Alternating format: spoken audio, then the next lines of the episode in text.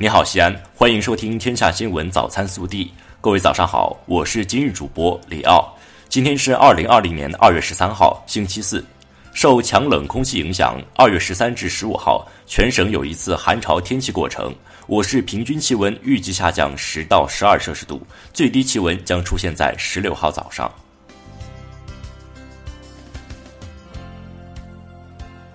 首先来看今日要闻。中共中央政治局常务委员会二月十二号召开会议，听取中央应对新型冠状病毒感染肺炎疫情工作领导小组汇报，分析当前新冠肺炎疫情形势，研究加强疫情防控工作。中共中央总书记习近平主持会议并发表重要讲话。习近平强调，当前疫情防控工作到了最吃劲的关键阶段，要毫不放松做好疫情防控重点工作。加强疫情特别严重或风险较大的地区防控。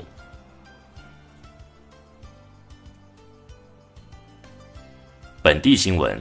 二月十二号上午，市疫情防控指挥部召开视频会议，邀请西安交通大学医学部公共卫生学院院长庄桂华、空军军医大学流行病学教研室主任邵忠军授课，分析研判全市疫情形势，进一步安排部署疫情防控工作。省委常委、市委书记、市疫情防控指挥部指挥长王浩讲话，市人大常委会主任胡润泽、市政协主席岳华峰、市委副书记、常务副指挥长韩松出席，市长、指挥长李明远主持。二月十二号下午，省委常委、市委书记、市疫情防控指挥部指挥长王浩，市委副书记、常务副指挥长韩松到西安火车站、高铁北客站检查疫情防控工作，督导网格化管理系统使用落实情况。二月十二号下午，市长、市疫情防控指挥部指挥长李明远检查我市防疫用品生产保供及企业复工复产情况。二月十二号，我省新冠肺炎疫情防控工作第十一场新闻发布会举行。会上解读了我省二月十号印发的关于坚决打赢疫情防控阻击战、促进经济平稳健康发展的意见。意见共七个方面，二十二条举措，帮扶企业有序复工复产。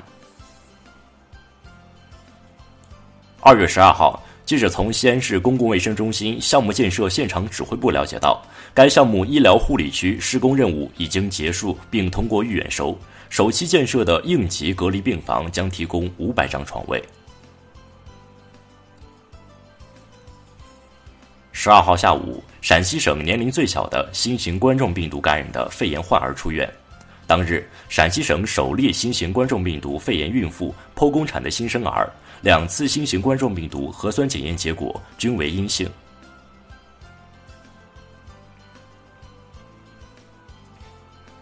二月十二号下午，西安市新型冠状病毒感染的肺炎疫情联防联控工作新闻发布会第十场举行。据介绍，当前我市输入性病例减少，本地接触史病例明显增加。记者昨日获悉。全市各开设发热门诊的医院将防控关口前移，提前预检分诊，实行首诊负责制，做到绝不推诿任何一名发热患者。发现疑似患者，一律就地隔离，实行全流程跟踪管理。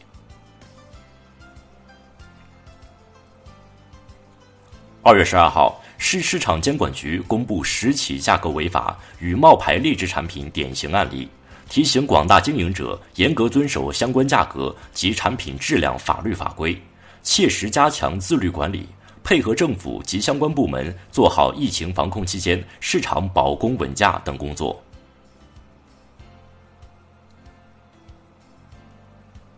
为解决防疫期间车驾管业务问题，记者从西安交警获悉，疫情防控期间多项车驾管业务可适当延期办理。新购置车辆可直接网上申领临时号牌。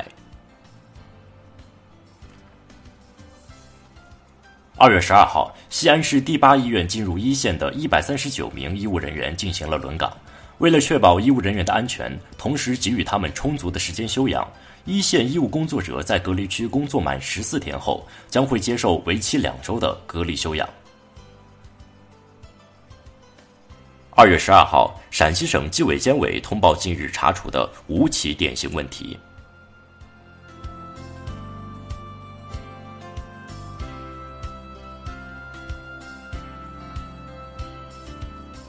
暖新闻：五角一元五元，最大面值五十元。近日，有一对小姐弟、一对小兄弟先后来到丰东新城三桥派出所，委托民警将他们的压岁钱、零花钱转捐给武汉，用以支援武汉抗击疫情。此外，信封里还有孩子们写好的信，信中说：“武汉生病了，祖国和我们依然爱他，武汉加油。”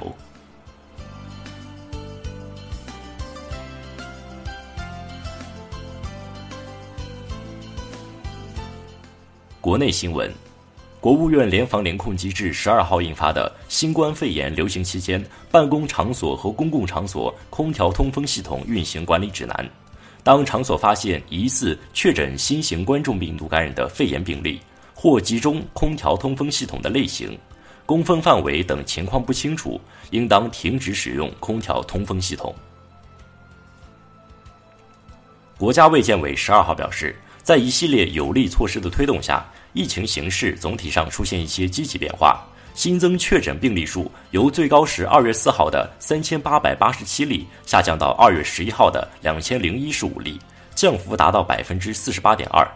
治愈出院人数较快增长，治愈比例由最低时一月二十七号的百分之一点三上升到二月十一号的百分之十点六。公安部日前下发通知，要求向社会公布应急运输保障服务电话，并确保二十四小时畅通，及时提供应急运输服务，协调解决驾驶人反映的困难问题。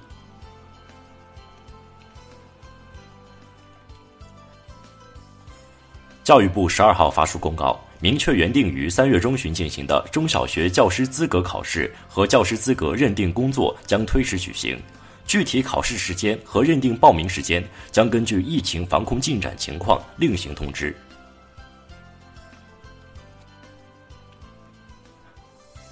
教育部十二号表示，当前距离高考还有将近四个月的时间，将密切关注疫情的发展变化情况，会同相关部门和各地及时评估疫情对组织考试可能产生的影响，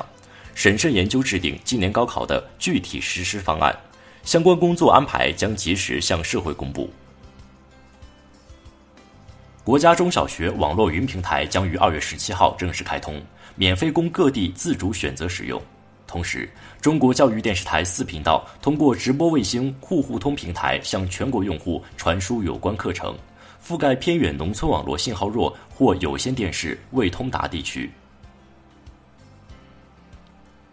海关总署十二号发布数据。一月二十四号除夕至二月十一号，全国海关共验放进口疫情防控物资八点七亿件，价值二十八点四亿元，其中口罩七点三亿只。据中国铁路总公司官方消息，国铁集团进一步强化八项措施，全力做好复工返程运输疫情防控工作。这些措施包括实行分散售票策略，禁售无座车票。餐车不再接待旅客就餐和购物等。十二号，西藏自治区唯一新冠肺炎患者在入院治疗十八天后治愈出院，这意味着西藏在全国三十一个省区市中首次实现确诊病例和疑似病例清零。二月十一号，武昌区政府领导来到武汉同济医院中法新城院区重症监护病房。向二月九号晚因武昌区所辖街道工作人员工作失职而未能及时妥善安置的重症病人代表当面道歉，同时进行的是责令相关街道负责人逐一对受影响患者电话道歉，对受影响患者家庭也逐一道歉。近日，有网友指出，武汉大学出版社出版的《动物小百科》中存在有关果子狸的不当表述。十一号，武汉大学出版社有限责任公司回应称，已第一时间通知全国各销售网点全面下架该书，其他相关事宜正在继续调查处理中。二月十二号，黑龙江双鸭山民警肖静和同事执勤时，八十岁的郭大娘走到警车旁，把一张五万元的定期存折和写有密码的纸条给民警，让其捐给疫区。肖静介绍，大娘的老伴去世了，一个人生活，房子还是自己生火取暖的平房。我们当时特别感动，但这钱我们不能收。最终在劝说下，老奶奶收回捐款。